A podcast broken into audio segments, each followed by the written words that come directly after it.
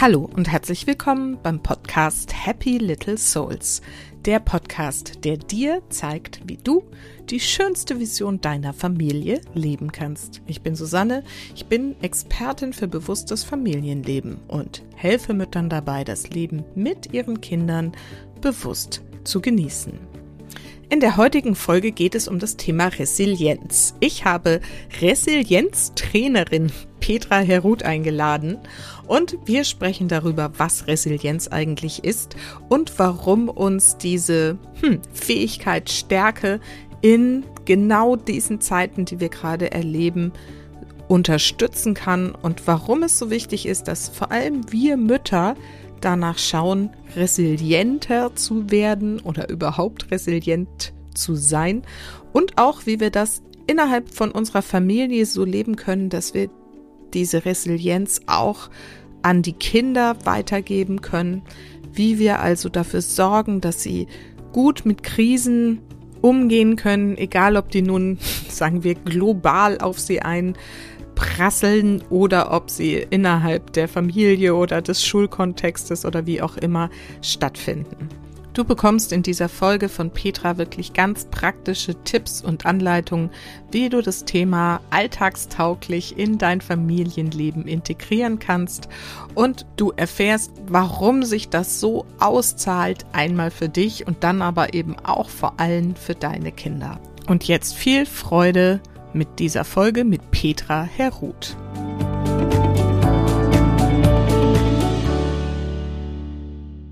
So, und heute habe ich wieder ein Interview für euch. Und zwar habe ich Petra Herruth eingeladen. Sie ist ausgebildete Resilienztrainerin und Expertin für wertschätzende Eltern-Kind-Kommunikation. Sie begleitet gestresste, unsichere und ausgelaugte Mütter in ihren inneren und familiären Frieden. Und deswegen ist sie natürlich heute hier. Ich bin ihr irgendwo, ich erzähle mal kurz, wo ich her dich, dich kenne. Ich bin dir irgendwann mal auf Facebook begegnet und habe sofort gedacht, okay, mit der möchte ich mal sprechen. Und dann haben wir uns ausgetauscht und habe gesagt, okay, du musst in meinen Podcast kommen.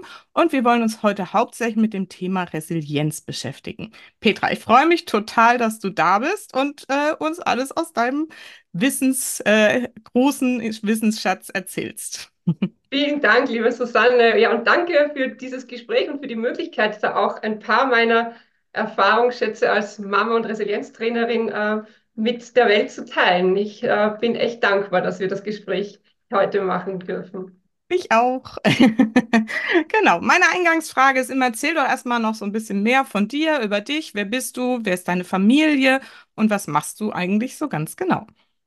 Ja, also ich bin Petra, ich lebe in Wien mit meinen zwei Töchtern, die sind sechs und elf Jahre alt und meinem lieben Ehemann. Und ich war schon immer eine Weltenbummlerin, also ich bezeichne mich selber gerne als Weltenbummlerin und äh, auch als Familie sind wir sehr ähm, viel unterwegs gewesen in unseren äh, letzten zehn Jahren. Und ich ähm, habe diese Reiselust und dieses Erforschen fremder Kulturen eigentlich in mir schon gehabt, immer.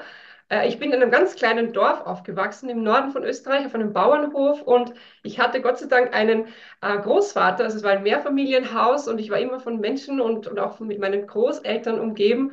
Und mein Opa teilte meine Liebe zu Büchern und zu Sprachen. Und der, der fuhr tatsächlich einmal wöchentlich mit mir in die nächste Gemeindebücherei. Und, äh, und ich hatte diese diese Sprachenlust, dieses Erforschen der, der Welt, obwohl ich in einem 50-Seelendorf saß, ähm, das war in mir. Und ich habe dann mich für ein Studium der internationalen Wirtschaft entschieden. Da kann, konnte ich nämlich meine Sprachen und dieses, ähm, diese Neugierde, wie tickt denn eigentlich unsere Welt und wie, was verbindet uns mit anderen Kontinenten und wo kommen die Produkte her, das habe ich dann im Studium erforscht und bin dann in Lateinamerika, in Ecuador gelandet, ich bin in Südafrika gelandet, ich habe ganz viele Sprachen und Kulturen erkundet und habe dann in der, in der Entwicklungszusammenarbeit ähm, Karriere gemacht, die letzten 15 Jahre. Das heißt, ich habe klassisches Projektmanagement gemacht. Ich habe mich dafür eingesetzt, dass ähm, Projekte, Vereine in Südamerika, in Afrika Geld dafür bekommen, von der EU, aber auch vom österreichischen Staat und habe sie dabei unterstützt, dieses Projekt auch sinnvoll zu nutzen. Für Klimaschutz, für Umwelt, Schutz für Menschenrechte, Bildung, also alles quer durch die Bank. Mhm. Und ja, also das heißt Resilienz, nämlich die ökologische Resilienz und unsere globale Resilienz habe ich 15 Jahre lang unterstützt. Und meine beiden Töchter, die haben mich dann dorthin gebracht, wo es mit der Resilienz und auch mit diesem, mit dem Frieden auf unserer Welt beginnt, nämlich in die Familie. Mhm. Und warum ich jetzt Resilienztrainerin für Mütter bin und äh, mich dem Thema Werte in Familien, Eltern-Kind-Kommunikation und Wertschätzung widme, das, äh, das verdanke ich meinen beiden Töchtern. Also die haben mich dahin gebracht. Beide und vor allem unsere Zweitgeborene. Also die hat, ähm, die hat mich und meinen Mann wirklich, die hat so ein paar Trigger, ein paar Punkte äh, begonnen zu, zu drücken, als sie auf die Welt kam. Und da ist mir sehr viel bewusst geworden und äh, ich habe gemerkt, da gibt es ganz viele Themen, die, die bei mir da sind. Also ich hatte Gott sei Dank, mein Mann und ich haben vor vielen, vielen Jahren schon mal uns unseren, unsere Rucksäcke ein bisschen genauer angesehen, die wir da so mitbringen in unsere Partnerschaft, in die Ehe. Und das, was wir von unseren Ursprungsfamilien mitbringen, diese Muster, die wir da so herumtragen, die ganz unbewusst ähm, mitsprechen. Ich nenne die gar, ich nenne die manchmal auch so Soufflösen, die uns irgendwie so, ohne dass wir es Mhm. mitkriegen, äh, Worte in den Mund legen, Gesten eigentlich uns machen lassen, die uns nicht bewusst sind. Das, ähm, dieses Wissen hatten wir und deswegen wurde ich dann vor fünf Jahren aktiv, als ich merkte, oh, unsere zweitgeborene Tochter, die triggert mich da, die, da, da kommt ganz viel hoch bei mir, mit dem möchte ich mich noch befassen, da möchte ich meinen, meinen Frieden finden. Okay. Und genau, Magst du das mal ein bisschen genauer erklären? Das finde ich ja jetzt spannend, wenn du das so explizit erwähnst. Was waren das für Trigger? Welche Themen sind da hochgekommen? Es war ganz viel, ähm, sie wollte sehr viel Nähe. Das Schlafengehen war mit ganz, also ein bis eineinhalb Stunden jeden Tag, ganz viel kuscheln. Sie konnte nicht ohne mir einschlafen. Und ich war dann in dieser Situation, ich hatte schon eine Tochter kombiniert mit, ich, ähm, ich war dann berufstätig, tätig, als sie eineinhalb, zwei Jahre war, wieder ähm, geringfügig, aber doch. Und sie hatte in mir äh, einen Trigger, nämlich, dass ich ähm, wenig Kuschelzeit hatte mit meinen eigenen Eltern und ich mich in, also sie hat bei mir ein, ein, ein Thema ausgelöst und mir eigentlich vor Augen geführt, dass sie etwas bei mir eingefordert hat, das ich eigentlich auch brauche. Also sie hat da, ähm, unsere Zweitgeborene ist ein sehr gefühlsstarkes Kind. Äh, ich, ich nenne das gerne positiv gefühlsstark, weil sie ähm, sie Dinge spürt und wahrnimmt, die, ähm, die uns oder die mir, meinem Mann, teilweise gar nicht bewusst sind.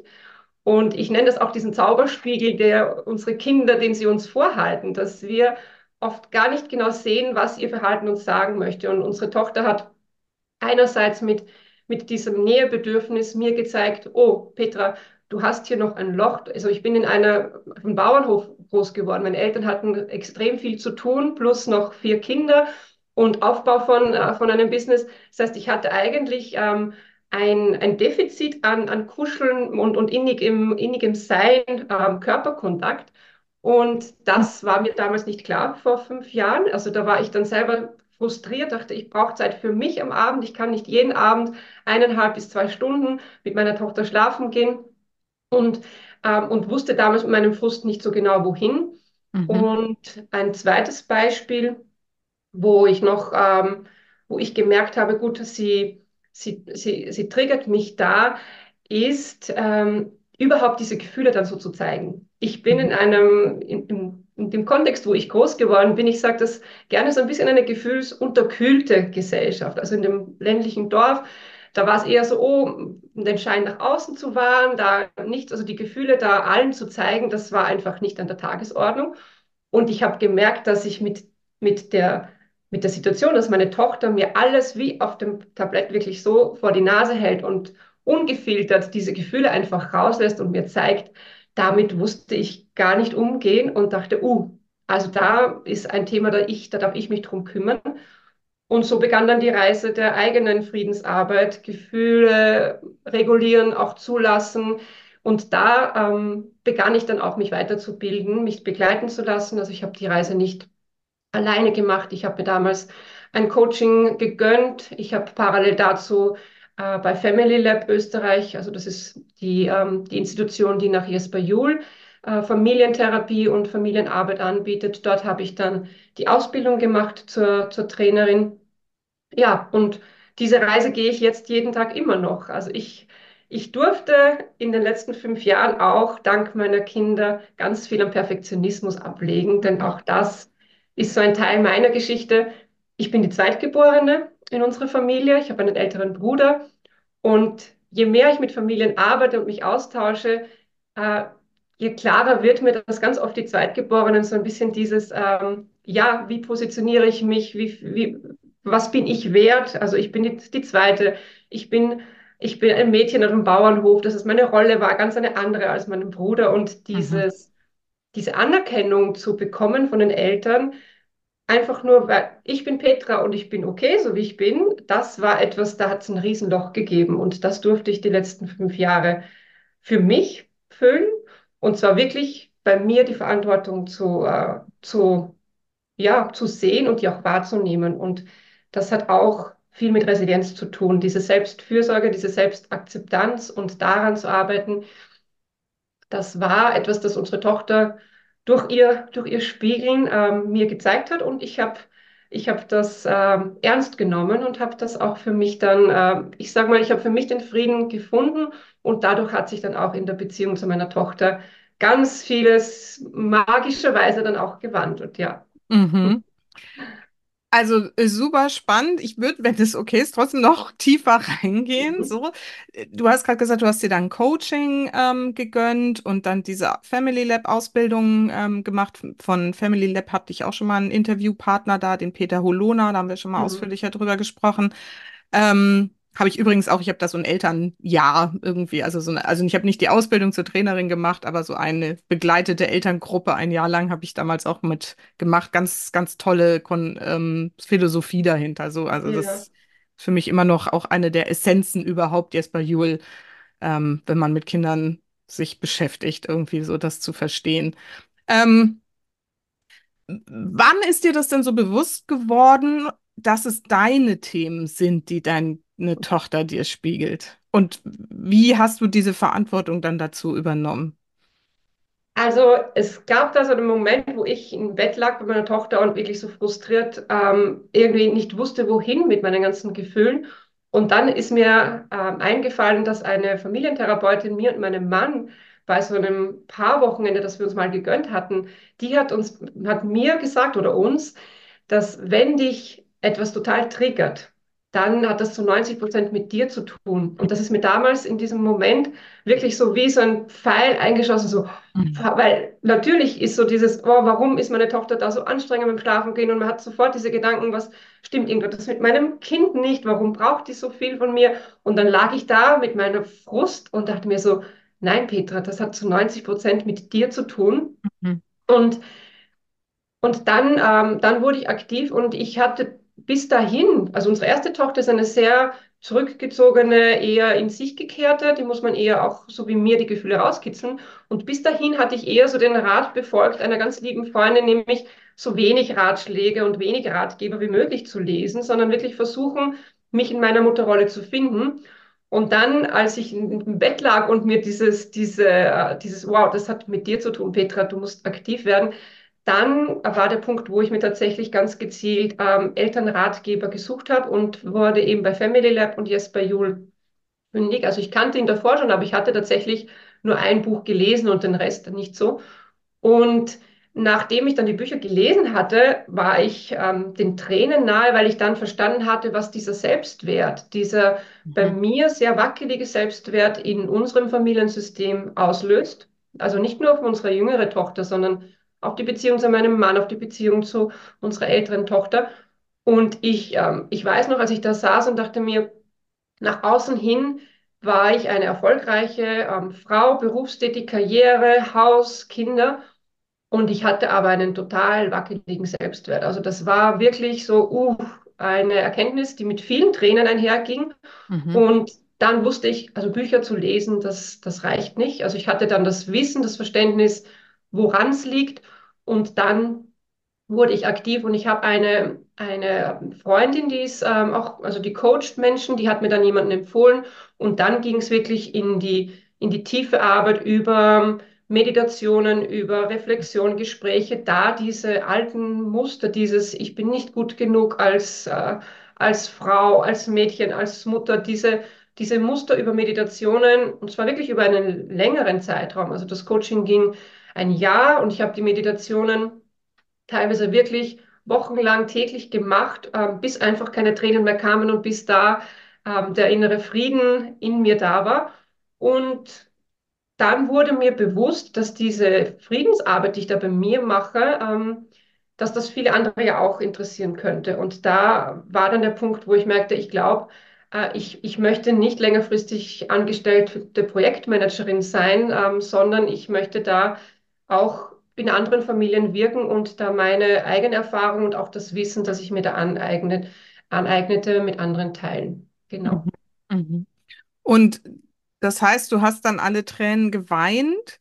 Kannst du irgendwie jetzt vielleicht einfach, um das rund zu machen, noch beschreiben, ab wann du gemerkt hast, dass das eben auch aufs Familiensystem sich einzahlt, die Arbeit, die du machst?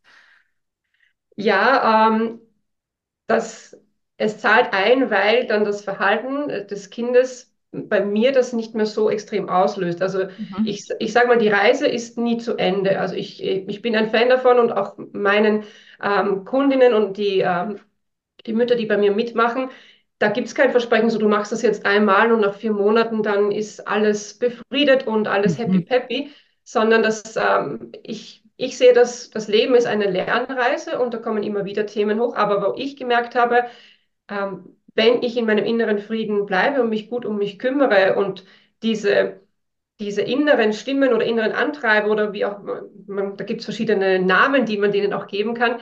Ähm, ich will die ja nicht loswerden und als Resilienztrainerin ähm, arbeite ich nicht daran, dass wir die jetzt für immer wegschicken und auflösen, sondern dass wir da Frieden finden und in eine Balance gehen. Das heißt, ich kenne die, ich kenne meine Geschichte, ich weiß, warum die da sind. Ich weiß, warum mein perfektionistisches inneres kleines Petralein immer wieder mal anklopft und da versucht, mir etwas zu sagen. Und, und seit ich dieses, ähm, diese Selbstakzeptanz äh, und dieses Selbstverständnis von mir habe, dieses Bild, da ähm, kann ich mit dem Verhalten meines Kindes anders umgehen. Das Mhm. heißt, ich verstehe besser, ah, was möchte meine Tochter? Ich kann sie viel besser so annehmen, wie sie ist, weil damit ich jemanden akzeptiere, ähm, wie er oder sie ist, muss ich selber mich akzeptieren können. Und das war der erste Schritt. Mich hat das nicht mehr so und mich nervt das auch nicht mehr so, wenn meine Tochter mal wieder irgendwo drüber schießt oder frustrierend ähm, an, an die Decke springen möchte.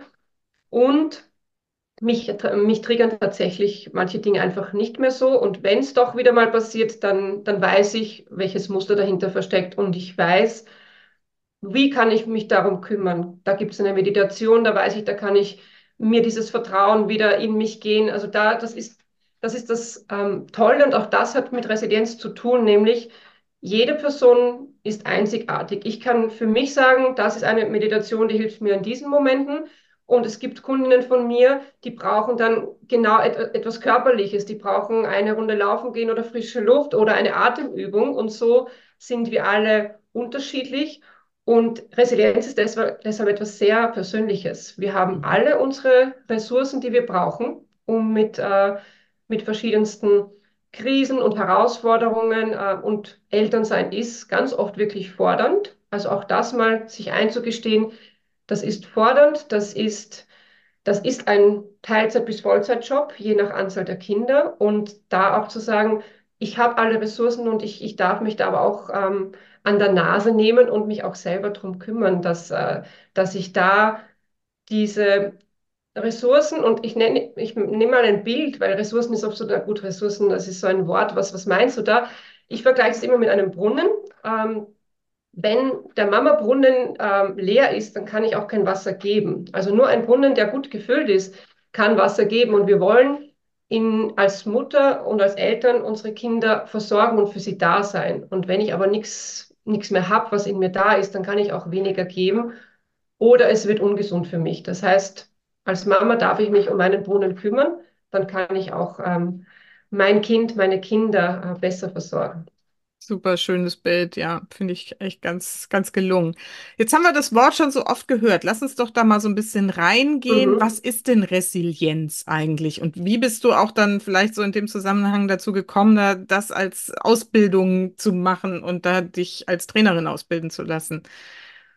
Ja, also ich, ich habe das Wort Resilienz in den letzten 15 Jahren so oft gehört und tatsächlich zuerst aus dieser Umweltbalance. Also uns, unser, unser Ökosystem, unsere Erde hat ja auch ein, äh, eine Balance und da gibt es ja auch immer wieder Krisen und, äh, und ja, Überschwemmungen oder ein Hurricane. Und ein ähm, Resilienz bedeutet eigentlich als äh, Begriff, dass ich als System, egal ob ich jetzt Petra, ich bin ein System, ein, äh, ein Lebewesen oder ein, äh, ein, ein, der Atlantik als System, dass ich mit einer Krise umgehen kann. Ob das jetzt ein Tsunami ist oder ein Erdbeben irgendwo oder ob es ein gesundheitlicher, ähm, ein, ja, ein Krankheitsfall bei mir selber im System ist, dann ähm, heißt Resilienz, dass ich mit dieser Art von, von Schock oder von Krise, von ja, ein, eine, ein, einem, einem Moment, der mir einfach, ähm, der für mich fordernd ist, dass ich damit umgehen kann dass ich die Fähigkeit habe, mich trotz so einer Niederlage oder so einer Krankheit oder Kümmernis wieder, wieder aufrichten kann. Also steht für Widerstandskraft. Ich kann mich wieder aufrichten, egal was da für ein Schock oder für eine Krise kommt. Und Resilienz steht auch für, ich, ich kann aus so einer Krise, auch Krankheit, ähm, mich weiterentwickeln und daraus lernen und schauen, wo geht die Reise hin. Also Mhm. viele Viele sehen Resilienz als so ein, so ein Begriff, ich bin wie ein Fels in der Brandung, mich kann nichts umschmeißen. Ich bin eher, also da, wo ich gelernt habe und wie ich äh, Resilienz auch weitergebe und lebe, ist, ähm, ist nach dem Bambusprinzip. Das heißt, ich bin wirklich gut verwurzelt. Ich, ich weiß, wer ich bin. Ich kenne meine Wurzeln. Ich bin weit verwurzelt. Ein Bambus als Pflanze hat wirklich viele, viele, viele Wurzeln. Und ich bin flexibel. Das heißt, ich kann mit dem Wind gehen. Ich beobachte, ich weiß, wo es geht. Ich bin flexibel und nicht starr und ich kann mit, ähm, ich, ich kann präsent sein und trotzdem flexibel sein. Ich kann stark sein. Also ein Bambus ist wirklich sehr, sehr stark und ich kann aber trotzdem äh, in Bewegung bleiben. Und das ist für mich Resilienz. Dann bin ich widerstandsfähig und kann mit Krisen umgehen, wenn ich beides mitbringe. Stabilität und Flexibilität und Bewegung. Und ich bewege mich da jetzt auch so dazu. Also die, die jetzt YouTube-Videos sehen, die können das auch äh, ähm, beobachten. Als Resilienztrainerin arbeite ich nämlich nicht nur mit Worten und versuche Menschen da zu erinnern, was sie brauchen, was sie alles schon haben, damit sie mit Krisen umgehen können, sondern ich arbeite auch mit dem Körper. Das heißt, unser Körper ist ja nicht nur ein Anhängsel von unserem genialen Gehirn, sondern der, das also unser Nervensystem geht bis in die kleinsten, in die kleinsten Winkel unseres Körpers und das Nervensystem hat tatsächlich eine, eine riesige Rolle, um ähm, eine gesunde Balance zu, zu finden. Und deswegen arbeite ich auch gerne mit, mit Körperübungen, um, ja, um den, den Menschen zu, ver, äh, zu veranschaulichen, so, ah ja, Veränderung ist möglich. Also der Körper kann ganz tolle Signale dem Gehirn geben, sagen, keine Angst. Also da ist auch, äh, wenn ich mal was ganz anderes mache, da ist nicht gleich Gefahr, dass jetzt ein riesen Mammut kommt und mich frisst oder überlauft oder ein, ein Säbelzahntiger, weil das Ah, sind die er wieder. Muster. Ja, das sind, das, das sind diese Muster und auch Ja. das durfte ich in meiner Ausbildung zur Resilienztrainerin und ganz aktuell ähm, mache ich die äh, Weiterbildung zur, zur Feldenkreistrainerin. Das heißt, flexibler Körper, flexibles Gehirn. Was kann ich eigentlich tun, damit ich als als Mensch mit meinem Körper, mit meinem Nervensystem eine gesunde Balance finde, und zwar ganz individuell. Und da lerne ich gerade wieder wirklich sehr, sehr viel, was unser Nervensystem, also was das eigentlich ist und wie ich, wie ich selber oder was ich selber tun kann, um mich in eine Ruhe zu bringen, um, um mir eine gesunde Balance auch ähm, zuzugestehen oder ich sage mal zu gönnen, weil ganz oft sind wir, und da, da sind wir auch bei einem Thema, nämlich warum gerade Mütter und Eltern so gefordert sind und dieses Resilienzthema für sie ein Mhm. sehr wichtiges ist. Wir wir verlernen sehr schnell in unserer Gesellschaft, dass wir, dass wir uns spüren, dass wir ein Gefühl dafür haben, wann ist es eigentlich zu viel, wann bräuchte ich vielleicht mal zehn Minuten Pause für mich in Ruhe, eine Meditation oder einfach nur Stille. Ähm, Kinder sind sehr, die sind das Gefühl, wenn sie auf die Welt kommen. Die sind sehr, sehr, sehr gut mit sich äh, im Einklang. Und irgendwie verlernen wir das dann aufgrund von verschiedenen Faktoren, gesellschaftlich. Ähm, und Resilienz bei Eltern hat meiner Meinung nach sehr viel damit zu tun, wieder in dieses Selbstspüren und auch selber als Person sich trotz dem Fokus auf das Kind, sich selber nicht vergessen, weil Mhm. dieses geht es meinem Kind gut, geht es mir auch gut, habe ich so oft gehört in den letzten fünf Jahren, dass äh, ich da auch in, in meinem Buch, das ich ja im letzten Jahr geschrieben habe, auch wirklich darauf eingegangen bin, weil ich gesagt habe, dass äh, wir, wir müssen ein bisschen wegkommen von diesem, von diesem Bild, ja, unsere Kinder brauchen uns und wir sind da, um sie zu nähern, um ihnen ähm, das mitzugeben, dass sie, dass sie ihren Weg, ihr Potenzial entfalten können. Doch brauchen unsere Kinder ein, ein Vorbild. Also wir sind ihr Vorbild und sie saugen alles auf wie ein Schwamm. Und wenn ich mich aufopfere und komplett auf mich vergesse und über meine Grenzen gehe tagtäglich bis ins Ungesunde, dann gebe ich auch das meinem Kind mit. Und das ist vielen Eltern Ja, nicht genau. bewusst. Ja, ja, das ist ja auch eine meiner wichtigsten und äh, immer wieder erwähnten Botschaften. So, ne? Sorg für dich. Ähm, Resilienz. Also du hast es gesagt, das ist eine Mischung aus ähm, Wurzeln haben, verankert sein Mhm. und Flexibilität. Ähm, es ist eine Fähig, ist das eine Fähigkeit, die wir trainieren? Also da du eine Trainerin bist, dafür können wir es ja anscheinend irgendwie wieder erlernen. Du hast gerade gesagt, die Kinder haben es eigentlich. Ist das so? Und, und wir verlernen es dann irgendwie. Also dieses, auch dieses Gefühl für uns selbst. Und ähm, das, das würde mich jetzt erstmal interessieren. Mhm. Genau. Wie, wie geht es, dass wir das wieder erlernen? Ich ähm, Ich habe äh, in einem, in einem Institut in Berlin die Ausbildung gemacht und da ist eben dieses Bambusprinzip sehr stark verankert und ich, ähm, ich bin davon überzeugt, dass wir als Menschen ähm, Resilienz in uns tragen und diese das Wissen, die Kompetenzen, die Ressourcen eigentlich alles mit uns bringen. Also das, die Evolution zeigt ja, wir sind lernfähig, wir sind anpassungsfähig, wir sind flexibel ähm, und wir können als Menschen auch dieses, diese Kompetenz, diese Resilienz für uns wieder weiterentwickeln und uns da ähm, auch je nach Lebenslage wieder neue Aspekte in unser Leben reinholen, die uns gut tun. Und Resilienztrainerin heißt, dass ähm, ich Menschen begleiten kann, da einfach mal einen, ein, ein, ein, ja, ein, eine Situation und ein Bild sich zu machen, wo stehe ich denn eigentlich? Was ist eigentlich meine Krisenkompetenz? Ganz, also mein, mein Start bei Resilienzarbeit, und das war auch mein ganz persönlicher, ist meine Biografie, mein Leben mal genauer zu beobachten. Ähm, oh, also wer, wer bin ich denn eigentlich? Was habe ich schon alles an an kleineren und größeren Krisen und Herausforderungen in meinem Leben gehabt? Wie habe ich damals reagiert? Was hat mir geholfen? Also ganz viel Selbsterfahrung, Mhm. Erkenntnis. Wer bin ich? Wie gehe ich mit Krisen eigentlich so um? Was tut mir gut? Was, was fördert meinen Umgang mit Krisen? Und und dann gibt es einige ähm, Resilienz, Ressourcenfelder und Kompetenzfelder, die, die dann nochmal in die Tiefe gehen. Eines davon ist eben diese Selbstfürsorge. Ähm, das äh, ist, ist ein, bei, gerade bei Eltern oder bei Müttern würde ich jetzt mal sagen, Selbstregulation ist diese Balance finden und vor allem sich gut umsorgen. Aber es gibt auch noch viele andere ähm, Felder, wo, wo man aktiv werden kann und die da mit rein ähm, spielen. Und ich habe eines jetzt schon mehrmals erwähnt heute bei unserem Interview, nämlich dieses Akzeptanz. Akzeptiere ich Mhm. mich, so wie ich bin? Akzeptiere ich meine Familie, mein Umfeld, die Welt an sich, so wie sie ist? Das hat ganz Mhm. viel damit zu tun, wie ich auch mit kleineren und größeren Krisen umgehe. Und dieses ähm, Akzeptanz kombiniert mit, schaffe ich es auch, da ein positives, optimistisches Bild zu entwickeln.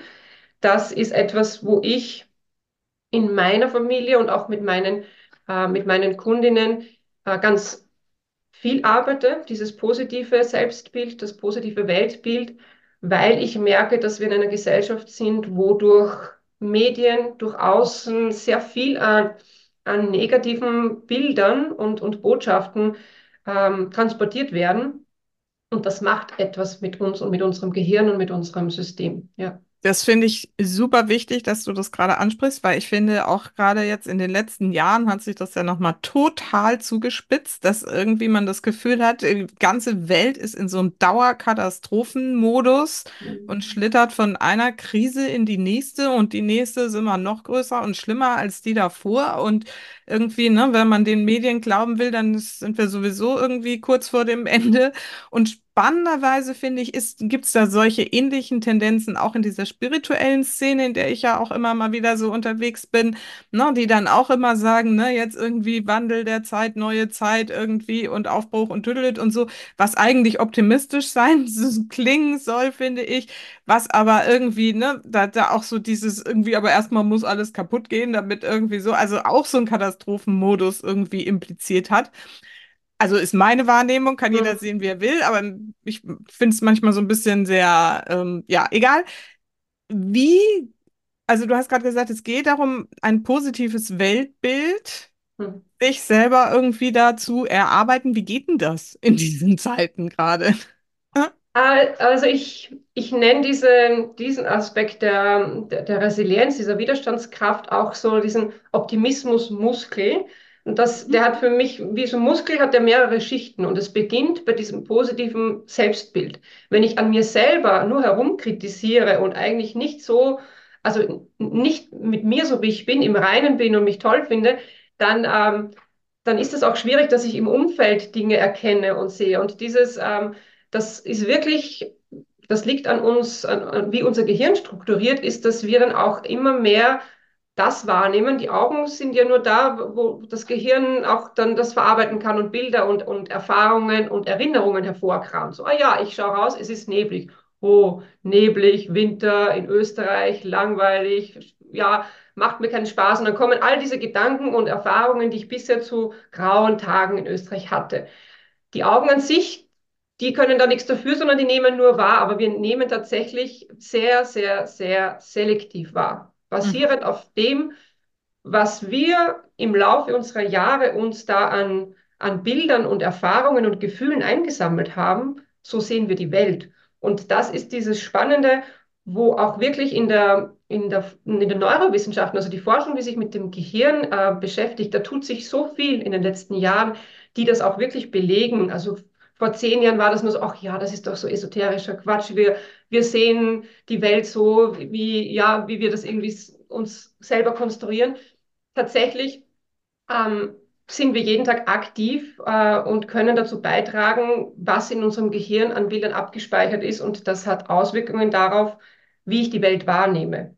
Und ein, wie ich dieses positive oder optimistische Weltbild ähm, mir in unsere Familie hole und auch mit meinen Kundinnen arbeite, ist eine eine Herangehensweise, auch äh, eine Balance zu finden. So, ja, es gibt gewisse Krisen und ja, es gibt gewisse Herausforderungen, denen wir uns stellen. Und trotzdem gibt es ganz, ganz viele wundervolle Dinge, wundervolle Alternativen, Möglichkeiten, Menschen, die sich Dinge einfallen lassen, die, die uns vielleicht wirklich eine Lösung bringen zu gewissen Dingen und die auch ganz bewusst zu sehen abzuspeichern, darüber zu sprechen und dieses Bild in die Familie und auch in die Gesellschaft reintragen.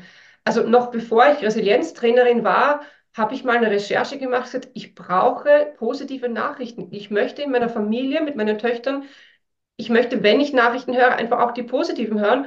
Und da ist im deutschsprachigen Raum wirklich sehr wenig. Im englischsprachigen Raum gibt es die Positive News, Positive Vibes. Also da wurde ich sehr schnell fündig. Und in, im deutschsprachigen Raum gab es da wenig. Das heißt, ähm, man muss da auch wirklich ein bisschen Zeit investieren, zu sagen, mir ist es, mir ist es wichtig als Familie, auch positive Nachrichten aus der Welt, auch aus Krisengebieten gibt es immer wieder auch ähm, Geschichten und Nachrichten, die, die uns Hoffnung geben können und da das Bild zu komplettieren und nicht nur so sagen, uh, es ist Weltuntergangsstimmung, weil ja ein, ein Krieg nach dem, äh, nach dem anderen. Und das Zweite, ähm, wo ich, wo ich aktiv bin, ist erstens diese Bilder zu sammeln und dann auch darüber zu sprechen und die ganz explizit ähm, erlebbar machen. Und äh, das heißt, ich nenne das in meinem Buch so die, die Augen der Schönheit schulen. Also wir sind als, als Mensch, sind wir so programmiert, sag ich jetzt mal, oder uns wurde das so evolutionär mitgegeben, dass Mhm. wir die, die gefährlichen Dinge und die negativen Dinge, die poppen immer ganz schnell in der Erinnerung auf. Also das ist, damit wir überleben, hat unser Körper und unser Gehirn sichergestellt, dass wir alles, was gefährlich sein könnte, ist sicher immer da und präsent und wird uns, ähm, wird so von den Erinnerungswellen irgendwie an den Strand gespült. Und tatsächlich brauchen wir für unsere mentale Gesundheit ähm, auch die, die positiven, schönen Erlebnisse. Wenn immer nur das Gefährliche und das Negative hochgeschwemmt wird, dann, ähm, dann ist das ein sehr ja, einseitiges bis hin zu, ja, da werde ich irgendwann depressiv. Und ich, ähm, ich mache mit meinen Töchtern ganz oft dieses wann, wenn wir sagen, wir, wir haben jetzt die Weihnachtsferien gehabt, ähm, zwei Wochen, wo ganz viel passiert ist, dann machen wir einen Abschluss dieser Ferien, wo wir sagen, okay, ein Rückblick, was war das Schönste, das Lustigste, das Aufregendste, das wir die letzten zwei Wochen erlebt haben. Mhm. Und das sind nur zwei Wochen und das ist trotzdem oft schon so schwer, sich zu erinnern, so, okay, was, äh, was war da jetzt das Lustige, das wir da Hm. mit den Großeltern erlebt haben? Und mir ist so oft in den letzten Jahren wirklich passiert, in meiner Familie, aber auch mit anderen in, in Gesprächen, dass Momentaufnahmen. Ich bin vielleicht heute mit einem schlechten Fuß aufgestanden. Es ist grau draußen, eigentlich, ich bin müde und am liebsten würde ich eigentlich im Bett liegen. Und wenn du dann mit diesem Gefühl, das, das strahlt aus und das kann echt dein, dein Familienleben auch, ähm, das kann dem so eine Note mitgeben, so ja, eigentlich ist es alles total anstrengend und die wunderschönen äh, Erlebnissen, Erlebnisse und Seiten des Familienlebens, die, die werden irgendwie auf die Seite gedrängt und deswegen arbeite ich mit Familien ganz stark. Was kann ich spielerisch machen, damit wir alle unsere Erlebnisse auf den Tisch bringen? Nicht nur die schönen, auch die anstrengenden dürfen da sein, aber es sollte ein, ein ganzheitliches Bild sein. Und viele Eltern sind in diesem Jammermodus. Alles ist anstrengend, das Kind ist null mehr laut und das funktioniert nicht und da ist es irgendwie mühsam. Und dann sage ich immer, das ist ein Teil von der Realität, die gerade sehr stark und laut schreit. Lass uns mal das Bild komplettieren. Und da gibt es Spiele mit Kindern, die man machen kann. Und da gibt es auch Übungen, wie ich ähm, die ich selber auch als, ähm, als Mutter oder als Vater machen kann, um mich da ein bisschen anders Mhm. aufzusetzen und zu orientieren. Kannst du mal so ein, zwei Beispiele konkret nennen? Also du hast schon gesagt, so den Urlaubsrückblick mit, was war das Schöne oder das Lustige? Und also das kenne ich auch total gut. Das kann man ja auch Ja, täglich sowas machen, ne? Dass man sich abends nochmal erinnert, wora, wofür bin ich dankbar oder was war heute das ja. Beste? Ich habe mir zum Beispiel auch an, angewöhnt, wenn ich die Kinder von der Schule abhole. Das ähm, hat sich so ergeben, dass, dass ich sie mal mit dem Auto abhole. Und dann haben wir so 20 Minuten Fahrt zusammen und dann frage ich auch immer, ne, was war das Beste heute? Und nicht, Ja, was war irgendwie doof oder sowas, sondern, ne, was war heute das Beste? Und das ist meistens ist der Sportunterricht. ja. Ne? Manchmal ist es die Pause, manchmal ist es irgendwie, aber manchmal ist es auch was ganz anderes. Ne? Plötzlich kommt Mhm. irgendwie ja der Deutschunterricht, weil irgendwie so. Und ich glaube, das ist schon so ein bisschen, ne, diesen Muskel, fand ich gerade ganz schön, diesen Muskel trainieren. Aber du Ja. hast gerade gesagt, auch für uns Erwachsene, hast du das selber noch so, vielleicht ein, zwei Beispiele, die du da ergänzen könntest? Ähm, ich möchte noch ergänzen, dass einerseits das Gespräch eine wunderbare Möglichkeit ist. Ähm, wir machen auch ganz oft so Tagebücher, Reisetagebücher oder nehmen, also gerade wenn die Kinder jünger sind noch und äh, das mit der Sprache nicht so klappt, dass man auch über, über Bilder arbeitet. Und das ist auch ähm, so etwas, wo viele Erwachsene einen Zugang haben. Also dieses äh, Journaling, also selber äh, sich Zeit zu nehmen und niederzuschreiben, was da gerade so passiert und sich da ein paar Leitfragen zu nehmen, nämlich was war das ähm, angenehmste oder lustvollste, das ich heute erlebt habe und da sich selber zu fordern, da auch mal hinzu, also da in der. Erinnerung zu kramen und, und aktiv zu werden. Was war denn da jetzt eigentlich heute das lustvollste, das ich, das ich erlebt habe? Und ähm, das, das Zweite, wo ich auch ähm, Er- Erwachsene und gerade Eltern immer wieder einlade, ist, dass sie in, in ihrem Haus, in den, in den Räumen, in der Wohnung sich auch Objekte, Dinge oder Bilder platzieren, die für sie, für dieses positive ähm, Lebensgefühl stehen. Ob das Mhm. jetzt ein Foto ist von einem Moment, wo, ihr, wo wir als Familie ähm, einfach glücklich waren, oder ob das ein, äh, also ich habe hier so ein ein Ding, das ich gerade noch vom letzten Resilienzworkshop äh, gesehen habe. Das ist so eine, ein, ein Holzvogel, der balanciert hier so auf einem kleinen Ding. Siehst du? Uh. Mhm. Genau. Und das ist für mich so etwas, das steht hier herum. Das erinnert mich an, äh, an meine Reisen im südlichen Afrika, weil das hat tatsächlich einer geschnitzt in, in Mosambik, ein, äh, ein Künstler. Und da auch mal bewusst zu sagen, okay, in dem Raum, wo ich mich aufhalte, zu Hause oder auch im Büro, was gibt es denn für Objekte, Dinge, die für mich, für dieses Schöne in meinem Leben stehen und die auch mit, mit Geschichten so bestücken und, und ich nenne das Erinnerungsanker. Also wir brauchen, mhm, damit wir diese, schön, ja diese Positivität und den Optimismus auch im, im Alltag äh, mit reinnehmen. Erinnerungsanker und das können Bilder sein, das können Fotos sein, das können auch ähm, Bilder von Menschen sein, die für dich als Vorbild dienen, die schon etwas leben, wo du sagst, oh, das ist so meine große Vision, das möchte ich auch einmal erleben. Das, ähm, das versuche ich mit meinen Kundinnen auch rauszuarbeiten. Was könnten solche Erinnerungsanker sein? Manches Mal sind es Fragen. Also ich, ich finde die Frage, die du da deinen Kindern stellst, ich nenne, ich nenne das die Sprudelfragen, nämlich ganz oft kommen Eltern zu mir so, oh, was kann ich tun? Meine, meine Kinder erzählen mir nichts. Ich bekomme irgendwie gar nichts mit, was so in der Kita, Kindergarten oder in der Schule los ist. Und wenn ich dann frage, ja, wie, wie fragst du sie denn oder was sind denn eure Gespräche? Ja, ich frage sie jeden Tag, wie, wie war es denn? Heißt, ja, wie war es denn? Ist, also da kommt wenig zurück. Wenn ich dich frage, wie war es jetzt heute in der, in der Arbeit?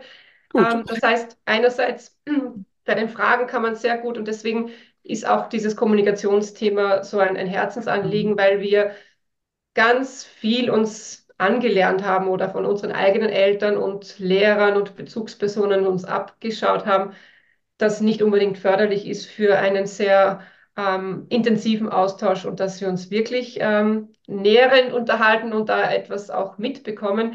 Das heißt, wie ich frage, macht einen Unterschied und ich bin auch wirklich ein Fan davon und, und predige das schon fast in, in der Elternschaft, dass die Eltern viel mehr von sich erzählen. Also ich stelle oft gar nicht die Frage, wenn ich meine Töchter abhole, sondern das Erste, was ich sage, so, boah, jetzt hatte ich gerade bis um, äh, bis um 11.30 Uhr mit der Susanne dieses Interview und das war total aufregend, weil wir hatten so einen Leitfragen und eigentlich sind wir dann bei so vielen ja. Themen gelandet.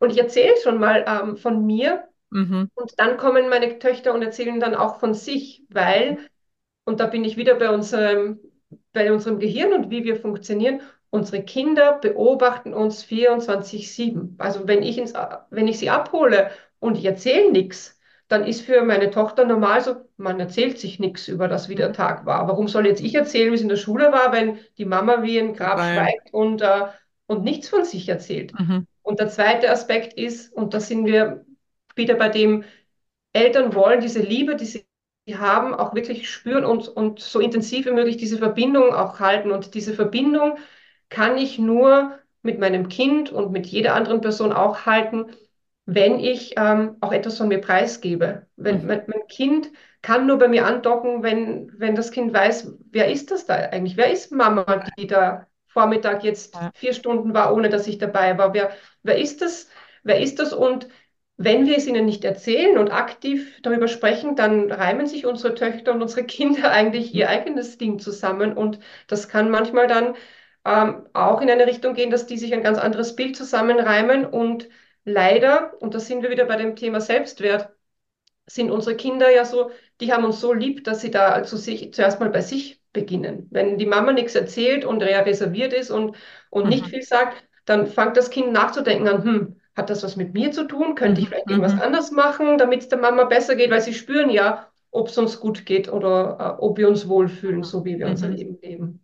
Also das finde ich einen ganz, ganz tollen Aspekt. Ich muss jetzt an der Stelle leider mal kurz Eigenwerbung machen, weil ich habe ja auch so ein Kartenset entwickelt, die Daily Cards mit so 50 verschiedenen Fragen, die genau darauf abzielen. Die kann man so abends, ne, wir machen es oft beim Abendessen oder ne, vom, vom Schlafen gehen könnte man es auch machen, aber wie gesagt, wir machen es meistens beim Abendessen, wo ne, sowas draufsteht wie, wer hat mich heute zum Lachen gebracht oder ne, was habe ich heute falsch gemacht und was habe ich daraus gelernt.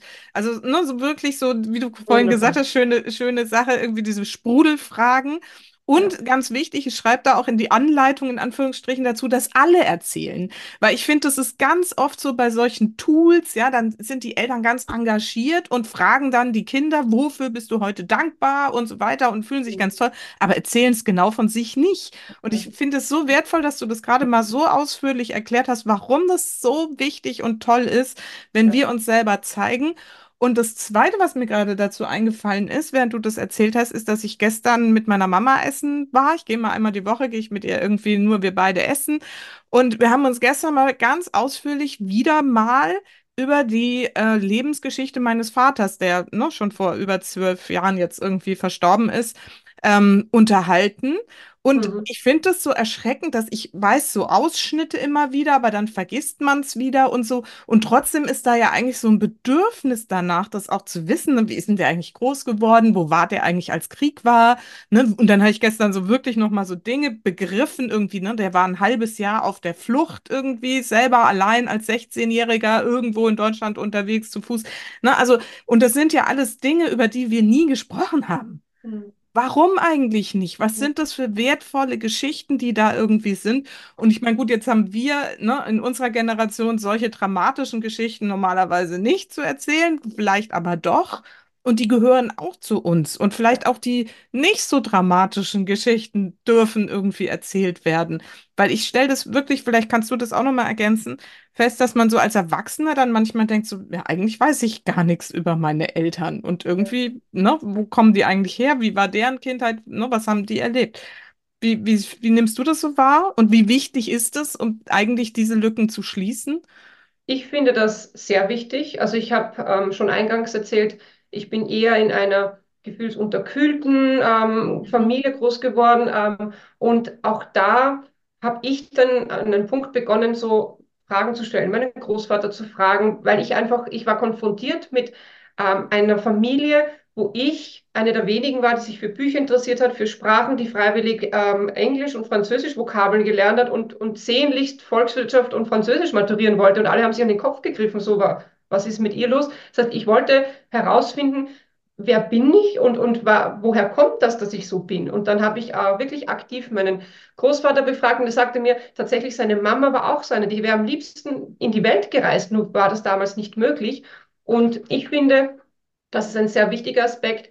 Ähm, und zwar nicht nur, dass ich die eigenen Eltern versuche auch verstehen zu lernen, damit ich ihr Verhalten auch in sozusagen an den Ort stellen kann und das für mich auch äh, akzeptieren kann. Da sind wir wieder bei der Akzeptanz, die für Mhm. unsere Widerstandskraft sehr wichtig sind. Wenn ich in eine Streitsituation komme, weil ich mit meiner Mutter oder meinem Vater irgendwo an einem Thema anecke und sage so, puh, das geht gar nicht, dann kann ich es besser akzeptieren, wenn ich die Geschichte oder gewisse Dinge verstehe, die Mhm. dahinter sind. Und deswegen ist nicht nur die eigene Biografiearbeit sehr zentral, ähm, so, um zu verstehen, wer bin ich, was macht mich aus und was brauche ich, sondern auch dieses Friedensschließen mit den eigenen Eltern heißt, ich darf mich mal auf die Erforschung und Erkundung gehen, wenn's, wenn ich es noch nicht habe, das Bild. Ähm, worum geht's denn da? Und auch gerne, wenn Geschwister da sind, auch die mal dazu befragen, wie hast du das denn damals eigentlich wahrgenommen? So, in der Situation, ich als deine Schwester, ich mit meinen Eltern und die, da, weil wir haben eine sehr, sehr eingeschränkte Wahrnehmung. Je nachdem, wie wir halt da gerade, in welchen Gefühlen wir da drin waren, haben wir das abgespeichert. Und das heißt nicht, dass die Situation genau so war, sondern es gibt zu jedem Erlebnis viele Seiten und und das kann man nur durch Fragen stellen und sich mit mehreren Personen auch darüber unterhalten. Und da, deswegen ist auch in, in Familien dieses wirklich Zusammenkommen und ganz bewusst sich zuhören und das als ganz normal zu etablieren. Wir, wir treffen, wir setzen uns einmal am Abend oder einmal pro Woche, wirklich eine längere Zeit. Wir nennen das unseren Familienrat Sonntagabend, wo die Kinder mit uns gemeinsam lernen, so als Familie, es ist normal, es ist, wir brauchen das, dass wir uns Zeit nehmen, dass wir wirklich wissen, jetzt hört mir die Mama zu, jetzt hört mir auch die Schwester zu. Das ging so weit, dass unsere Tochter da mal sagte, mir fällt gerade auf, das ist viel angenehmer, wenn wirklich wir uns in die Augen sehen, wenn jemand miteinander spricht. Das ist manchmal total störend, wenn die kleine Schwester dann sich wegdreht, während sie was sagt. Also solche Dinge fallen dir nur auf, wenn, wenn du bewusst weißt, jetzt ist der Zeitpunkt, wo wir als Familie miteinander sprechen und nicht zwischen Kochen und Schulsachen einpacken und Dinge, die da so herumgehen. Das heißt, Kommunikation wird in der Familie gelernt und da kann man auch aktiv ganz viel ähm, tun, dass dieses, dieses gesehen werden und Zuhören auch passiert und dass das normal ist und dass auch über alles gesprochen werden kann und dass man sich nicht immer einig sein muss. Da Mhm. beginnt es nämlich dann auch wieder mit dem Frieden. Welche Machtkämpfe sind denn da eigentlich in Familien, die nur deswegen da sind, weil wir gar nicht wissen, wie wir mit unterschiedlichen Gefühlen und unterschiedlichen Standpunkten umgehen sollen? Wie gestaltet ihr diesen Familienrat? Bringt ihr da Themen mit oder ist es so, wir setzen uns einfach mal zusammen, gucken, was passiert? Wir haben eine Grundstruktur, die hat sich jetzt eigentlich über die Jahre bewährt, nämlich ähm, zuerst immer die Frage, was, was war, wenn wir es also wöchentlich machen, so was war in der letzten Woche das, was dir am meisten Freude bereitet hat oder wofür bist du am meisten dankbar? Das, die, die Formulierung der Frage ähm, ist, ist äh, nicht immer ganz gleich. Und die zweite Frage ist eigentlich immer, was brauchst du jetzt oder in der nächsten Woche, damit du dich wohlfühlst? Also auch auf dieses was brauche ich jetzt gerade? Ähm, das ist mir wichtig von der Seite erstens immer wieder auch mir selber, mir und auch jede von, von unseren Töchtern und meinem Mann, sich die Frage zu stellen, das ist notwendig. Also in der Familie zu wissen, was brauche ich, ist ein erster Schritt, um das auch zu bekommen.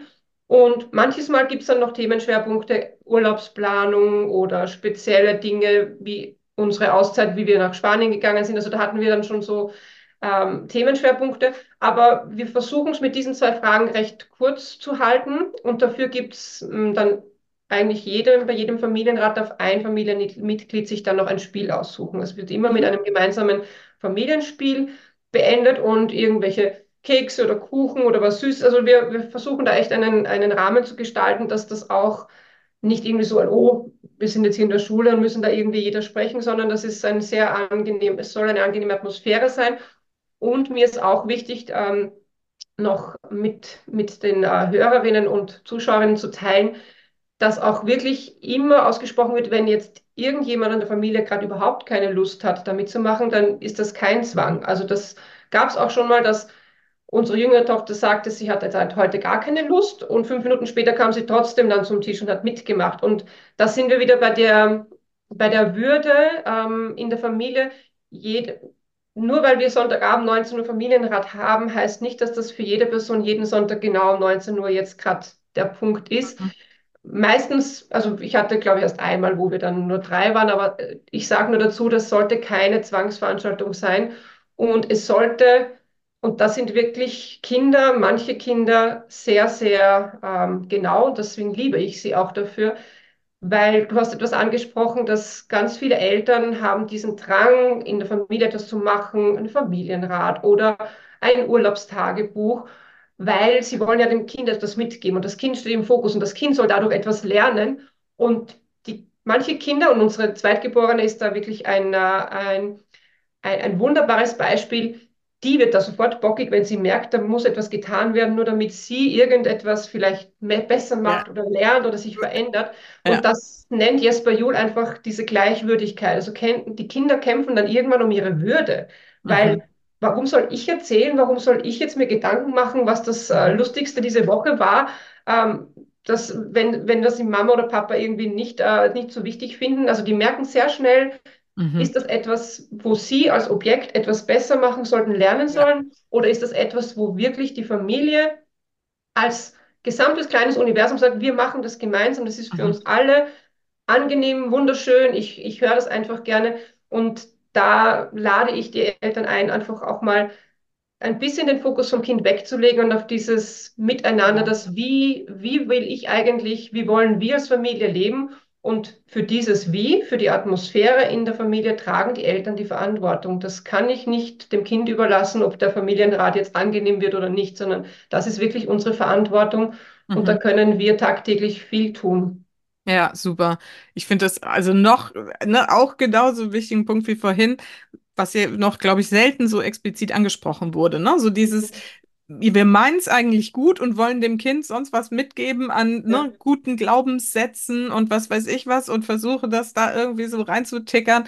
Und dabei geht es gar nicht darum, sondern es geht darum, das selber zu leben. Und wenn wir es ja selber leben, dann kriegen es die Kinder ja automatisch mit. Wir müssen es Genau. hoffentlich nicht den Kindern beibringen, sondern wir dürfen es uns selber beibringen und damit vorleben, wie es Ja, geht. Und das ist so wichtig. Und das, das zu verstehen. Und ich finde, ne, also gerade auch als äh, Mama-Coach stelle ich halt immer wieder fest, dass die Mütter für sich selber das Geld so ungern in die Hand nehmen. Aber sobald sie irgendwas irgendwie in die Hand kriegen, wo sie für das Kind irgendwas tun können, so da ist ja, es dann irgendwie da.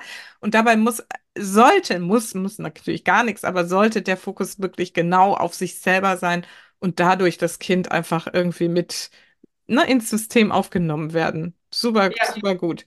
Ganz genau. kurz, wir sind jetzt echt wirklich so weit vom Ganzen äh, irgendwie ne, was schon gekommen und ich glaube, wir haben wirklich viele Punkte angesprochen, auch jetzt so, Ja, so ein bisschen unterschwellig, die für Resilienz wichtig sind. Ne? Also diese. Selbstfürsorge, dann die ähm, äh, Akzeptanz finde ich Akzeptanz. wichtig, aber auch so die Wurzeln zu kennen, Biografiearbeit eigene und vielleicht Mhm. der Eltern, dann dieses, ne, als Familiensystem zusammen sein, den Fokus auf das Positive zu richten, äh, Erinnerungsanker, also da war wahnsinnig viel drin.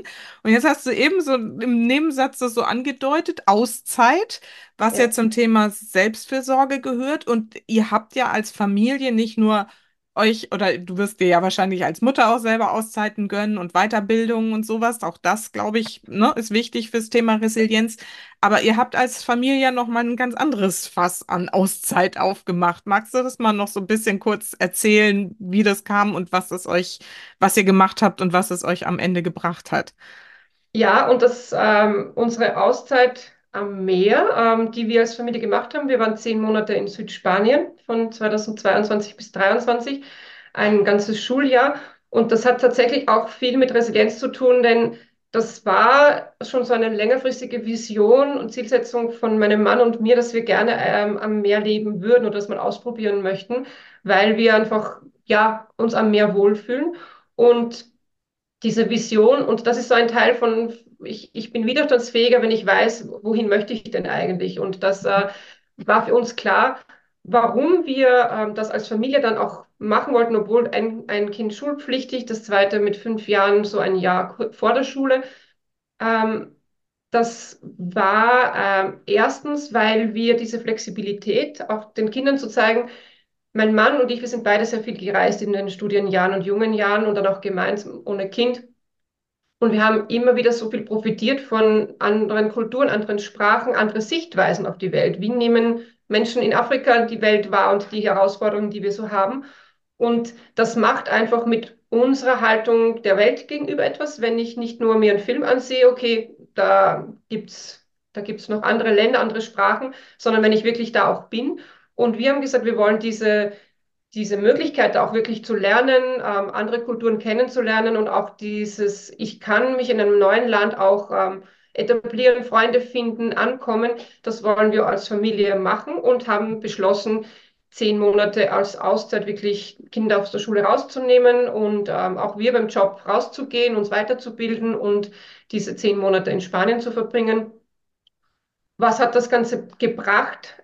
Einerseits beide Töchter schätzen sehr viele Dinge jetzt an Wien, in unserem Zuhause, die sie davor als selbstverständlich gesehen haben. Es hat ganz viel bei ihnen bewirkt, was Österreich und unser Lebensort eigentlich bietet, aber auch Kannst du da so zwei, drei Beispiele bringen? Ja, das? Wasser. Also eindeutig ist das Wasser. In Wien hat ein wirklich genial gutes Trinkwasser und in. Südspanien musst du Wasser kaufen oder du hast sehr, je nach Temporada wollte ich jetzt sagen, also je nach Zeitabschnitt ist in dem Ort, wo wir gelebt haben, war das Trinkwasser gut oder auch nicht gut. Und diesen Luxus, sich über Wasser keine Gedanken machen zu müssen, Wow. dass wenn man in Wien oder in. Österreich aufwächst, ist das ganz normal. Das ist Ja, das. Und wenn du aber in, in und da reicht eben schon Südspanien, dass du merkst, puh, also Wasserkanister kaufen, ähm, das, das ist ganz was anderes. Das war das Erste.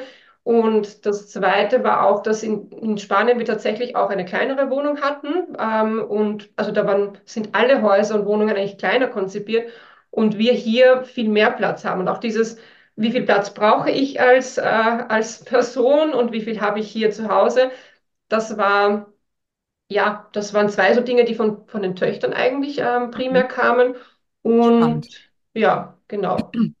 Und du selbst, was hast du so mitgenommen aus dieser Erfahrung jetzt, mit den Kindern ins Ausland zu gehen? Also da stelle ich mir vor, dass das ja schon so ein in Anführungsstrichen Krisenmodus ist, wenn man es dann wirklich macht, bis man dann da vielleicht an, angekommen ist. Ja, ich nehme mir mit, dass ich ähm, oder wir, mein Mann und ich, ähm, erstens diese dieses Warum war stark genug, das auch wirklich dann durchzuziehen. Es gab dazwischen immer wieder Punkte, wo wir uns nicht sicher waren, wo wir dachten, klappt das wirklich? Wir, wir haben hier unser Haus vermietet. Also wir, wir mussten auch finanziell sagen, wir vermieten hier das Haus, damit wir uns das leisten können.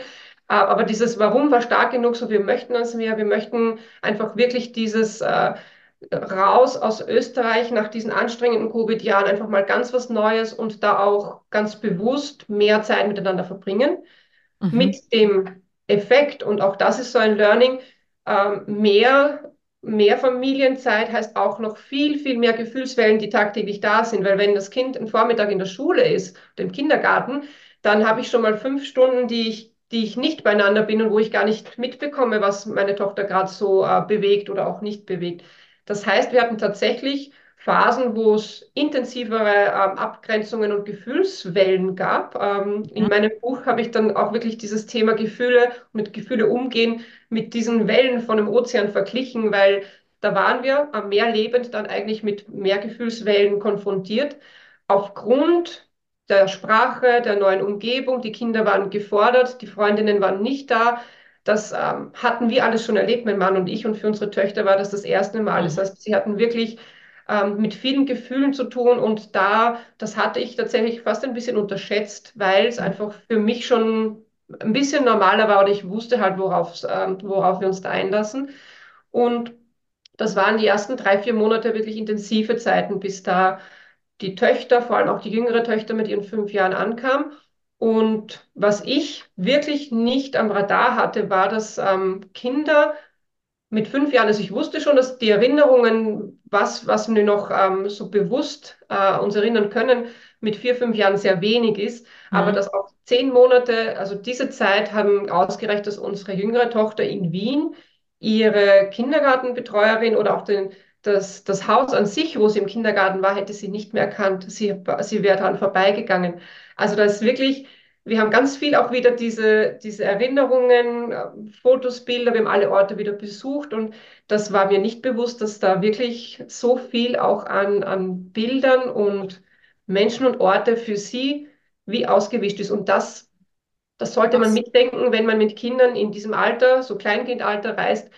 Das macht nämlich ganz viel auch an Unsicherheit für, für, für die Kinder aus. Unsere Tochter war dann vor der Heimreise so, Mama, ich, jetzt zeig mir noch mal Bilder von unserem Haus das, und von meinem Zimmer, weil ähm, sie wusste dann gar nicht, weil sie das nicht mehr abrufen konnte, wo geht's jetzt eigentlich hin, wenn wir nach Hause fahren. Und das war schon sehr, sehr faszinierend für mich und das hatte ich nicht, äh, nicht am Radar, muss ich ehrlich sagen. Mhm. Mhm. Ja, Was ist so genau. aus dieser Auszeit so die, also die wichtigste Lektion? Hast jetzt so ein paar genannt, aber so, also würdest du es empfehlen sozusagen oder würdest du sagen, ja, kann man mal machen, muss man aber auch nicht? Also ich würde es jedem empfehlen, der auch wirklich diesen, diesen inneren Drang verspürt, Mhm. da dieses Abenteuer. Also ich, ich, ich sage immer, mein Mann und ich, wir ticken einfach so, dass wir das, ähm, dass wir das für uns brauchen und auch als Familie sind wir uns nicht sicher, ob wir nicht irgendwann doch komplett ans Meer ziehen, weil beide Töchter es toll gefunden haben und, und auch wirklich äh, wir uns wohlgefühlt haben. Und wenn, wenn jemand für sich ähm, entscheidet, dass ein, ein Ort oder etwas Exotischeres mal einfach auch gut tut, dann empfehle ich das. Ähm, Mhm. wo ich, es muss nicht gleich äh, neue Sprache sein und komplett neues Umfeld. Man kann auch im, im Sprachraum, wo man sich wohlfühlt oder wo man schon zu Hause ist, mal einen Ortswechsel machen. Aber es, es tut auf jeden Fall dem Familiensystem ähm, gut, denn, und das ist vielleicht noch etwas, das ich unterstreichen möchte, da sind wir wieder bei den Erinnerungsankern. Ganz viele Familien haben so dieses, äh, diese Herausforderung, so die Jahre verfliegen und ich weiß gar nicht, das rinnt wie, wie Sand durch die Finger. So, oh, jetzt sind schon wieder drei Jahre um und jetzt ist die, steht schon wieder ein Schulwechsel an und wo ist die Zeit geblieben? Und dieses, diese zehn Monate, die wir in Spanien hatten, das ist so prominent bei uns allen wirklich eingebrannt. Also die. Orte, das, was wir da erlebt haben, dieses Neue, ist einfach nochmal anders abgespeichert als der Alltag hier in, in Österreich, in Wien. Das, äh, das macht nochmal einen Unterschied. Das kann ich aber auch bei jeder Reise, bei jedem Bewussten mal rausgehen aus, ähm, aus den vier Wänden genauso erreichen. Und ich finde, das ist so ein Faktor, der uns Menschen auf jeden Fall widerstandsfähig hält, dass wir uns Mhm. immer wieder mal rauswagen, auch aus den, den eigenen vier Wänden. Ja, ja, also wir haben jetzt auch gerade beim sozusagen Jahresrückblick, das frage ich dann auch immer mal so ab, oder wir machen das so an, an Silvester, ne? Dass wir Ja. sagen, so was waren jetzt eigentlich so die Highlights des vergangenen Jahres und so. Es sind doch meistens dann die Urlaube, ne? Die man sich weil sie in Erinnerung bleiben. Aber weißt du, genau. es gibt auch ganz viele tolle Ja, Dinge, die dann so im Alltag passieren. ja, Doch da spielt uns unser Gehirn einfach immer wieder auch ja. dieses ähm, Spielchen so, pff, ist eigentlich in der Schublade Alltag abgelegt. Das ist relativ ähnlich und immer das Gleiche. Das, äh, das sticht nicht so Mhm. heraus. Und ich habe in meinem Buch auch ähm, ein, ein Spiel oder eine Übung beschrieben, die ist für Erwachsene genauso wie für Kinder sehr sinnvoll. Das nenne ich so Gedanken, Gefühle, Steuerrad, weil tatsächlich können wir selber uns immer wieder überlegen, an was möchte ich mich denn jetzt konkret erinnern? Und ähm, ich, ich habe mit meinen Töchtern begonnen, dass wir auch schon in Spanien und davor so ein, ein Rad äh, zeichnen, wo wir so Momente, die wir erlebt haben, auch ganz gezielt also notieren und ein Bild davon machen. Und ich empfehle das allen, die auch, vor allem Schulkinder, wo Schule vielleicht nicht immer nur Spaß macht oder dann vielleicht Schulverweigerung, so, oh, und warum muss ich da? Ähm, auch so ein Gedankengefühle-Steuerrad mit positiven Erlebnissen aus dem Schulalltag zu gestalten. Denn wir können uns selber und unser Kind auch anleiten zu sagen, das stimmt, ich würde auch gerne bis 10 Uhr schlafen. Es ist wirklich mühsam, so früh der Wecker läutet und, ähm, und so früh schon in der Schule sein zu müssen. Aber erinnert dich, das letzte Mal hattet ihr um 8 Uhr dieses coole ähm, Projekt mit, mit der Kunstlehrerin und da auch diese schönen Seiten von Mhm. etwas, das vielleicht in dem Moment mühsam ist, auch hervorzukramen.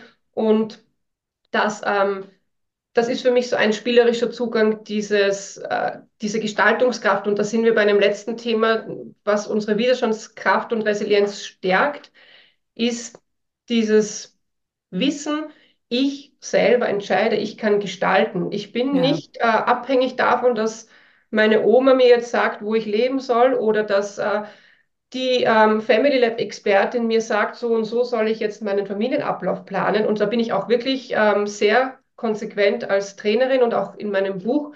Ähm, ist das der erste, nach dem, nach dem Einleitungskapitel, das wichtigste Kapitel, nämlich du für dich kennst dich und deine Familie, euer kleines Universum am besten. Und du entscheidest für dich, wie du das nennst, ob das ein Familienrat ist oder ob das eure Familienkonferenz ist oder ob das eure Spielerunde ist am Sonntag, wo ihr vielleicht auch noch über ähm, ein paar Dinge sprecht, wo ihr dankbar seid, dass die, dass die Eltern wieder lernen, sich dazu vertrauen und auch ihr Selbstvertrauen, so ja, ich ich entscheide, ich, ich kenne mich am besten. Ich muss mir nicht sagen lassen von Petra oder von Susanne, wie ich, äh, welche Frage zu stellen. Das sind Inspirationen und die sind wunderbar. Ich inspiriere gerne Eltern.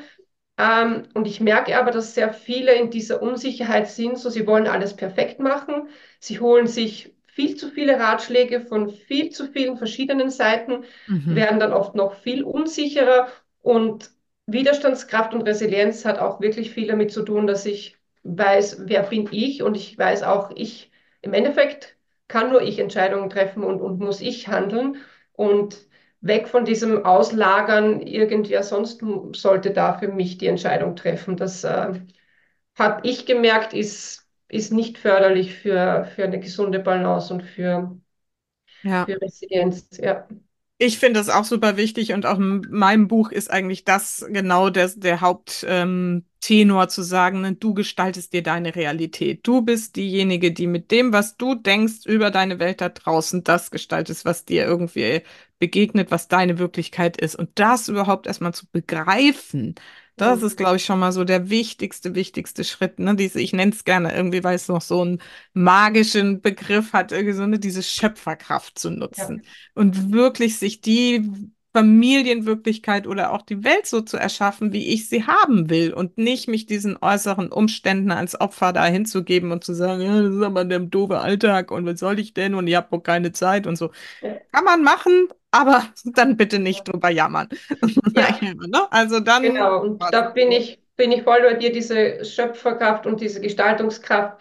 Das ist ein, ich finde schon ein Kraftakt, auch die Menschen wieder hinzuführen, Ja. da ähm, aus dem Jammertal sie raus zu ähm, begleiten, weil auch das sind so Muster, die einfach über die Jahre, Jahrzehnte so, ja, es ist manchmal angenehmer und, und weniger anstrengend, in dem Jammertal zu bleiben. Ähm, doch wenn, wenn der Druck da ist, und manchmal ist auch der Körper der, der uns dann sagt, okay, jetzt, ich nenne auch meinen Körper ganz oft meinen Sparring-Partner für meine Resilienz. Also der gibt mir dann. Signale und auch wieder Situationen, wo ich, wo ich lernen darf und mich weiterentwickeln darf und merke, oh, okay, also da stehe ich jetzt an, das ist scheinbar nicht gesund für mich. Also da gibt es einen, einen, einen Schrei.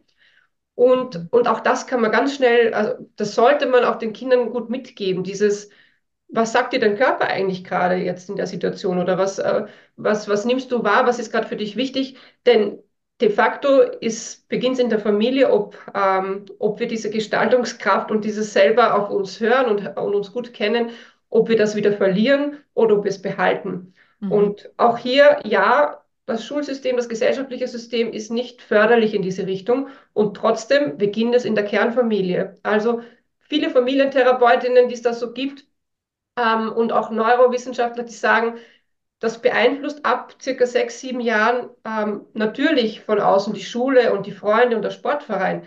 Und trotzdem ist die Basis, das Bild, das das Kind von sich und von der Welt hat, ist zu Hause. Und wenn ich, der größte Hebel ist eigentlich, ist wirklich zu Hause.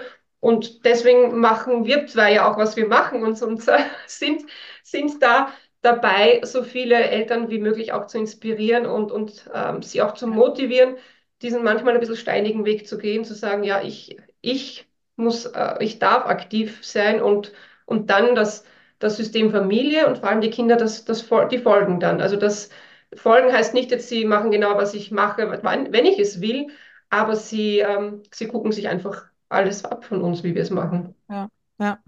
Ja, das sehe ich ganz genauso, ne? Also das ist ja echt so meine Mission, dieses Bewusstsein dafür überhaupt zu schaffen. Und das ist auch so wichtig, auch das nochmal aufzugreifen, was du vorhin gesagt hast. Es ist nicht so, du machst irgendwie innere Arbeit und düdelüt und so und dann ist auf einmal alles immer super, sondern es geht darum, einfach das zu begreifen, dass es ein Prozess ist und ein Weg ist und aber dass du den gestalten kannst. Und wenn es nicht gut Ja, läuft und dir irgendwie, ne, das Leben dann die entsprechenden Krisen schickt, dann darfst du eben deine Resilienz ähm, wieder irgendwie aktivieren und sagen, ne, wie gehe ich jetzt damit um? Weil ja, ohne wird's nicht gehen und darum, ne, es bringt immer noch mal ein anderes Level an Bewusstsein irgendwie mit rein, egal was uns da irgendwie passiert. Aber es geht darum, das bewusst zu gestalten und sich nicht dem einfach irgendwie ausgeliefert zu fühlen und das den Kindern vorzuleben. Und ja. ich glaube halt wirklich fest daran, wenn wir jetzt anfangen, das wird wahrscheinlich ein paar Generationen dauern, bis das sich Mhm. so vielleicht wieder irgendwie äh, mehr etabliert. Aber wenn wir damit anfangen, können es unsere Kinder halt schon leben, ne? Die spreaden das dann hoffentlich wieder weiter in ihre nächste Generation. Und dann ist das, glaube ich, so wirklich eine gute Arbeit, die wir da gerade machen. Und Ja. damit sind wir auch schon beim nächsten Punkt. Du hast es so oft erwähnt. Erzähl mal kurz von deinem Buch und natürlich auch gerne, wie man sonst mit dir irgendwie arbeiten kann. Ja, mein Buch heißt Mama, ich gebe mein Bestes, ist Ende Oktober erschienen. Ähm, das hat tatsächlich unsere Zweitgeborene mal einen frustrierten Moment auf der Straße am hektischen Weg zum Bus zu mir gesagt, als, als sie stehen geblieben hat, mir in die Augen geblickt und hat gemeint, Mama, ich gebe hier gerade mein Bestes. Und Mhm. das hat dieses die, dieses Bild werde ich nie vergessen und äh, mein Buch ist eine, ich sage mal, eine, eine Sammlung von Spielen, Inspirationen für Gesprächsformate und auch wie, wie man als Familie dieses gleichwürdige, auf Augenhöhe äh, und wertschätzende miteinander leben kann. Äh, eine Sammlung von Familientherapie-Hintergründe, genauso wie Resilienz für Mütter und auch Aspekte der, der kindlichen Gehirnentwicklung und was das mit Gefühlen und äh, Abgrenzung äh, und Regeln zu tun hat. Insgesamt sind drin verpackt ähm, 40 Spiele und Übungen und zwar nicht aufs Kind projiziert, sondern wirklich auf, ähm, was kann ich als Familie zusammentun. Und ansonsten biete ich noch ein Online-Programm an, wo ich Mütter über einen Zeitraum von fünf Monate begleite, um ihren Kompass auszurichten. Das nennt sich auch Familienkompass-Programm. Ähm, da gibt es Infos auf meiner Homepage. Und ich beginne gerade auch so kleinere, ähm, übersichtlichere Crashkurse anzubieten, so drei Wochen zu Themen wie wertschätzende Eltern-Kind-Kommunikation, Abgrenzung, Gefühlswellen surfen lernen. Also das sind so die, die Themen, mit denen ich ähm, arbeite. Und ich werde im Jahr 2024 auch beginnen, eins zu eins Begleitung anzubieten, weil ich bei manchen Müttern das Gefühl habe, sie würden sich eher eine intensivere Begleitung wünschen. Und wenn es da ähm, Bedarf, also wenn es da Wunsch gibt nach, ähm, nach intensiverer 1 zu 1 Begleitung, dann gerne melden. Da steht noch nichts auf meiner Homepage, aber da wird gerade etwas äh, entwickelt. Ja. Super. Also die Homepage und das Buch sind wie immer hier in den Show Notes in der Podcast-Beschreibung verlinkt. Könnt ihr direkt draufschauen und äh, dieses Buch irgendwie auf jeden Fall bestellen und äh, da die vielen Inspirationen übernehmen und äh, ja in der Familie leben. Na, darum ja. es ja, das dann wirklich auch als Familie zu leben. Genau. Super schön. Vielen Dank, Petra. Das war ein wilder durch alle möglichen Themen. Total schön. Am Schluss habe ich immer zwei Fragen, die ich meinen Gästen stelle und die darfst du jetzt natürlich auch gerne noch beantworten. Und die erste lautet, für welche drei Dinge in deinem Leben bist du denn am dankbarsten? Ich bin äh, sehr dankbar für meine beiden Töchter dass die ganz äh, unverhofft und damals ungeplant auch in mein Leben kamen. Also das ja. war wirklich, gerade die erste Tochter war nicht so schnell geplant. Das heißt, ich bin sehr, sehr dankbar, dass sie den Weg zu uns in der Familie so schnell gefunden hat, weil mich das auf meinem eigenen Entwicklungsweg wirklich sehr gepusht hat. Ich bin sehr dankbar für, ähm, für meine Krisen, gesundheitliche und auch Beziehungskrisen, die ich schon hatte, weil ich wäre nicht hier, wo ich jetzt bin, wenn ich nicht äh, schon sehr früh mit dem Thema Tod konfrontiert wurde, im Jugendalter schon und auch mit knapp 30 an einem Gehirntumor ähm, erkrankt war. Das heißt, ich hatte selber schon wirklich große Krisen und im Nachhinein gesehen bin ich sehr dankbar, dass das Leben, mein Körper, wer auch immer, die große Seele, sagt meine Tochter immer, also dass äh, äh Gott ist bei ihr die große Seele, äh, dass ich mit dem schon so früh konfrontiert wurde, weil das hat mich geprägt und ich kann deshalb auch mit Resilienz äh, ganz anders wirken, weil ich sehr viel selber schon erlebt habe. Und als drittes, ich bin meinem lieben Ehemann sehr, sehr dankbar, weil er, also wir sind beide für, füreinander so Entwicklungspartner, wo ich sage, wir sind nicht die, die harmonieren und auf all, also alles genau gleich leben und, und Interesse haben und auch die Pakete, die wir aus unseren Familien mitbringen, die ergänzen sich so sehr, dass wir aneinander so sehr wachsen können, dass ich jeden Tag dankbar bin auch wenn es schon wirkliche Höhen und Tiefen gab dadurch, weil es äh, viele, viele sehr tiefgehende ähm, Themen sind, die da aus beiden Familien kommen. So bin ich doch wirklich dankbar, dass ich, dass wir uns gefunden haben und dass wir auch, dass wir diesen Weg gemeinsam gehen und uns da weiterentwickeln und uns, unseren Töchtern da auch die Möglichkeit geben, bewusst manche Dinge anders zu leben. Ja. Hm, voll schön. Und da haust du ja jetzt so zum Schluss nochmal so Knaller raus mit irgendwie, ja. was du schon an Krisen erlebt hast, das wusste ich gar nicht. Also ja, das erklärt dann natürlich nochmal umso mehr, ja. warum das Thema so wichtig und so präsent in deinem Leben ist. Vielen Dank, dass du das äh, jetzt auch noch so teilst. Und ähm, ja, meine Schlussfrage ist immer, was ist denn so deine wichtigste Botschaft für meine Supermamas da draußen? die Botschaft für die Supermamas ist, dass, ähm, dass sie Supermamas sind, aber diesen Anspruch, dieses Perfe Supermamas müssen nicht perfekt sein. Mhm. Also lasst, lasst den Perfektionismus ruhig weg, denn eure Kinder können auch nicht perfekt sein. Die lernen so viel und scheitern ganz oft bei dem, was sie da alles lernen im Laufe ihrer 15 bis 18 Jahre, wo wir es in unserem Haus haben. Äh, und die Verbindung ist umso nährender, je mehr auch ihr eure schwachen Seiten zeigt und eure Fehler eingesteht. Das heißt, Supermamas dürfen Fehler machen, Supermamas dürfen auch drüber sprechen und ihre Gefühle zeigen, wenn sie sich ärgern und frustriert sind. Das macht ähm, sie noch zugänglicher und die Beziehung zum Kind noch nährender, denn das Kind erlebt genau das tagtäglich, nämlich scheitern, hinfallen, wieder aufstehen und, äh, ähm, und das dürfen wir auch mehr zeigen. Super schön. Vielen Dank. Sehr, sehr wichtig. Petra, ganz toll. Also ich glaube, da waren wirklich sehr, sehr viele Aspekte drin, die ich auch, also so jetzt, ne, ich mache das jetzt seit vier Jahren, weiß nicht mehr, was ich genau wo immer so besprochen habe, aber ich habe so bei ein, zwei Punkten das Gefühl gehabt, das ist echt wichtig, dass das hier nochmal so explizit ausgesprochen wird und schön, dass wir dahin gefunden haben. Und äh, ja, dir wünsche ich weiterhin ganz viel Erfolg mit deinem Buch und mit allem, was du da jetzt für 2024 in dem Segment planst. Und ja. freue mich, wenn wir in Kontakt bleiben und mal schauen, was da so draus noch entsteht.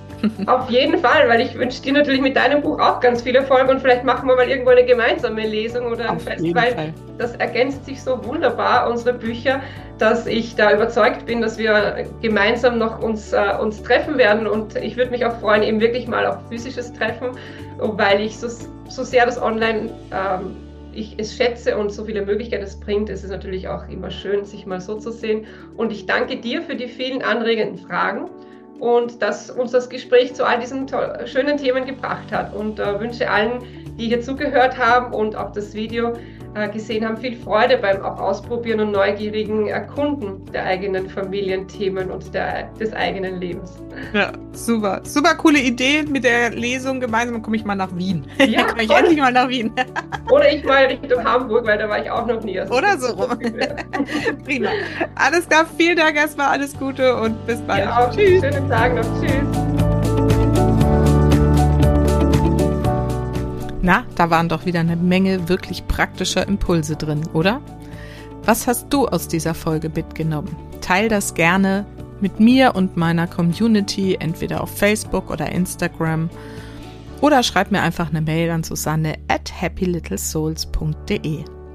Wenn dir die Folge wirklich gut gefallen hat, dann empfiehl sie auch gerne im Bekanntenkreis weiter oder hinterlasse mir auf iTunes oder Spotify ein paar Sterne oder sogar eine Rezension.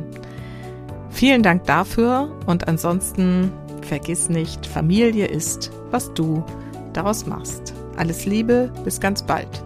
Deine Susanne.